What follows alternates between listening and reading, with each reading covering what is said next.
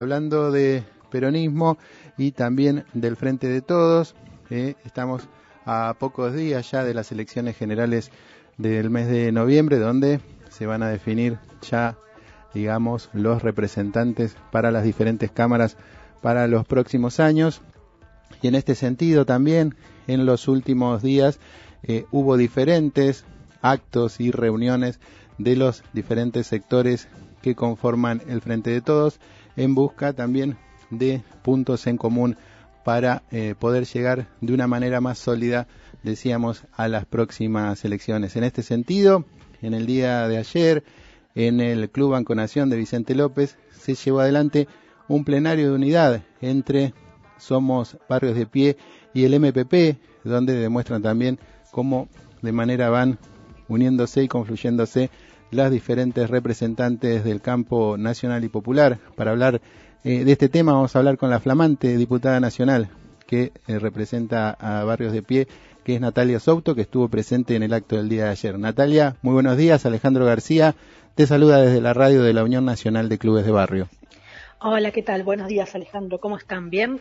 Sí, todo bien. Bueno, gracias eh, por esta comunicación. Y estaba ahí en la previa, digamos, hablando de la importancia que tiene ¿no? la construcción de la unidad entre diferentes eh, sectores que conforman el Frente de Todos, pero bueno, que tal vez en algunos momentos se encontraban un poco eh, eh, dispersos, ¿no? Y cada uno trabajando de manera individual, pero digamos, ahora como que está, em, se está trabajando en poder construir ¿no? una unidad más sólida con vistas no solo a las próximas elecciones, sino también a lo que, falta todavía del gobierno hacia adelante. ¿Cómo podés em, contarnos, digamos, en qué consistió eh, el acto del día de ayer?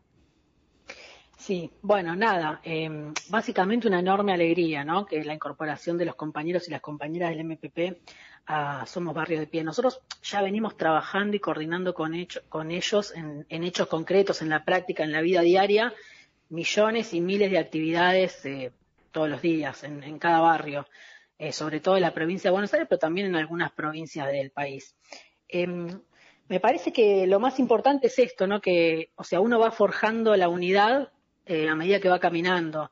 Y ayer, por ejemplo, contábamos, en realidad, eh, cuanto más complicada es la situación, se forjan más los lazos, la unidad, la solidaridad. Me parece que, bueno, que, que lo que pasó ayer de la incorporación tiene que ver también con este proceso, sobre todo con lo que vimos el último año, que las compañeras y los compañeros de los movimientos sociales estuvieron en la primera línea contra, luchando contra la pandemia, ¿no? Poniendo los comedores, poniendo, poniendo el cuerpo, un montón de compañeras, un montón, y es verdad que cuando digo un montón de compañeras y compañeros perdieron la vida en esa lucha, como un montón de otros integrantes de la sociedad en general pero digo, bueno, poniendo incluso, arriesgando cuando nadie salía o a lugares donde el Estado no llegaba, eh, ahí estaban las compañeras y los compañeros de las organizaciones populares, los clubes de barrio también, que muchas veces fueron sedes para poder armar la olla, para hacer actividades de, información, de testeo, eh, de contención incluso de los pibes, de apoyo escolar porque no había conectividad o de proporcionar conectividad.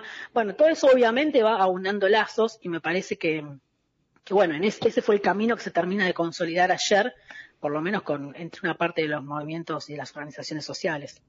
Ahí recién mencionabas, ¿no? El trabajo de las compañeras y los compañeros durante la pandemia y también lo que realizan habitualmente. Eh, ¿Cuál es qué es lo que vos pensás cuando se pone en discusión también esta, el rol que tienen los compañeros, eh, decíamos y compañeras, ¿no? A través de, de programas como el Potenciar Trabajo, cuando se habla mucho, ¿no? De transformar estos planes en empleo como si actualmente no se realizara ninguna tarea, ¿no? Sí, eh, me parece una discusión o un concepto no válido. Eh, me parece incluso, no quiero ser muy violenta, pero hasta discriminatorio, porque en realidad em, las compañeras y los compañeros que realizan todas las tareas que se te ocurran, que conocemos todos, desde armar el comedor, las tareas de cuidado, las tareas de apoyo escolar, las tareas de asistencia en salud, de prevención, todo eso también hay otros em, integrantes de la sociedad que lo realizan y, y tienen una retribución por eso. Entonces, es injusto decir que una, una, parte de la sociedad tenga que recibir una retribución o una contribución o un reconocimiento económico por eso y otra parte de la sociedad no porque está en los sectores más vulnerables o porque atiende a los sectores más vulnerables. Entonces me parece bastante grave, digamos, la concepción. Obviamente no es simplemente concepción, sino es un posicionamiento político ideológico frente a determinadas cosas y ante qué modelo de país querés. Eh, yo obviamente no considero que lo que hacen las compañeras y los compañeros trabajadores y trabajadoras desocupados, porque son trabajadores y trabajadoras, aunque en este momento estén desocupados formalmente de un empleo formal, yo sí creo que es trabajo y por lo tanto creo que tiene que ser reconocido. Yo y todos mis compañeros y mis compañeras no queremos lo mismo. Eh, por eso me parece una discusión un poco falsa y creo que atrás hay un componente fuerte de discriminación también. A ver, eh, teniendo, a ver, pensando bien, ¿no? Digamos, por ahí aquellos que sí lo que intenten es ver de qué manera se puede lograr una incorporación de compañeros que hoy, como vos decís, son trabajadores que se encuentran desocupados, de qué manera poder eh, ingresarlos e insertarlos en el mercado laboral. Eh, ¿Se está trabajando esto desde los movimientos sociales para poder, digamos, además con la capacitación necesaria y todo, de poder, si no todos, pero digamos, lograr un pasaje hacia este, en este sentido? Sí, obviamente es una de, las principales preocupaciones. Eh, en general, las organizaciones sociales eh, se agrupan en, cuanto a esto que vos decías del trabajo eh, no formal o de la economía popular a través de cooperativas. Entonces, bueno, la idea es un poco también ir teniendo reuniones con distintos sectores, incluso, por ejemplo, la CGT o distintos gremios, pymes, empresarios, distintos otros sectores del Frente de Todos para ver esto, de qué manera podemos ir incorporando eh, a estos trabajadores y trabajadoras de la economía popular, sobre todo, eh, al sistema formal, que es lo que también está, como ustedes deben saber, el sindicato, la UTEP, que también va en ese sentido. Vos tenés un, montón de trabajadores y trabajadoras que no están reconocidos, también está un agrupamiento gremial donde puedan discutir, por ejemplo, estas cosas, por qué no tienen aguinaldo y el resto sí, por qué, eh, cuáles son las paritarias, en qué condiciones de trabajo eh, se trabaja, eh, qué tipo, tenés obra social o no tenés obra social, todo eso también, por eso se creó, creamos entre todos y todas el sindicato de la UTEP. Eh, entonces sí, me parece que en la medida que se puede y en el marco de la situación y de la coyuntura actual de la Argentina, sí, obvio, tratamos de ir avanzando en ese sentido. Natalia, hace, hace muy poquito asumiste tu, tu banca en el Congreso Nacional. ¿Cuál es la agenda que vos tenés pensada llevar adelante eh, en tu trabajo legislativo?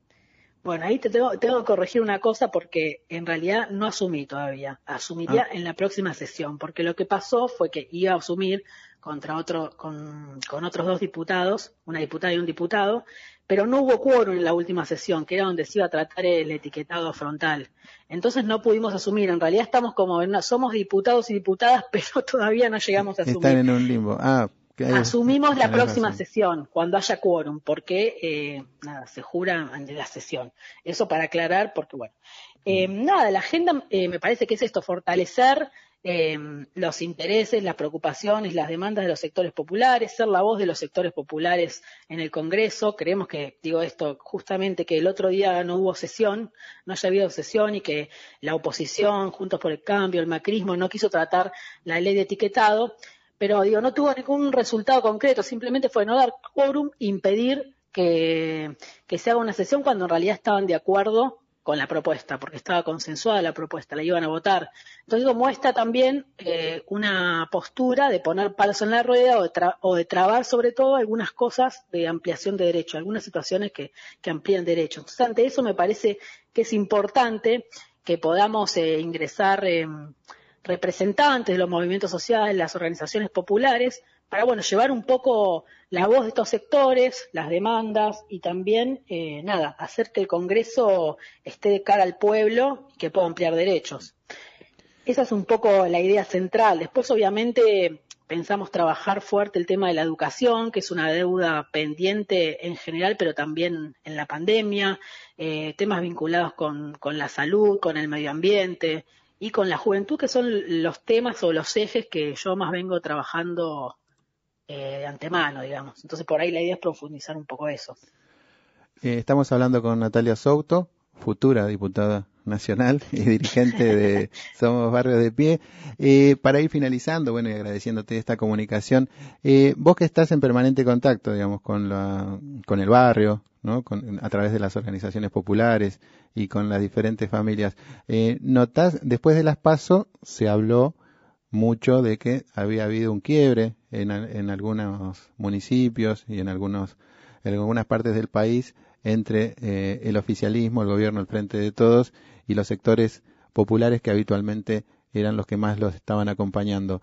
Eh, después de las PASO, ¿no? Eh, y en vistas a las próximas elecciones de, de noviembre, ¿vos notás algún cambio o si ves que este análisis tal vez no era del todo correcto? No, eh, es difícil la pregunta, pero no, me parece que no sé si hubo un cambio o no, a mí me parece que sí las pasos fueron eh, una expresión masiva de un descontento, ¿no? También un poco de hartazgo, que fue un poco lo que expresó el presidente, eh, que faltó por ahí escuchar un poco algunas demandas y resolverlas sobre todo.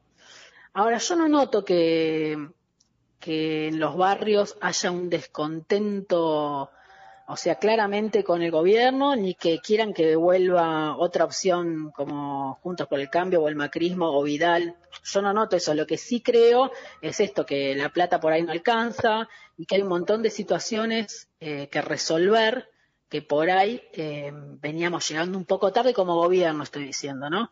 Eh, o no llegábamos del todo como se esperaba que, llegáramos. Pero bueno, no, no noto que haya eh, una, intención de cambio rotundo de rumbo, sino más que nada esto, un llamado de atención que yo estoy convencida y estoy segura que, con todas las iniciativas y las medidas que prontamente se tomaron del gobierno, yo creo que se va a resolver y se va a revertir la situación electoral. Bueno, Natalia Souto, entonces, eh, dirigente de barrio de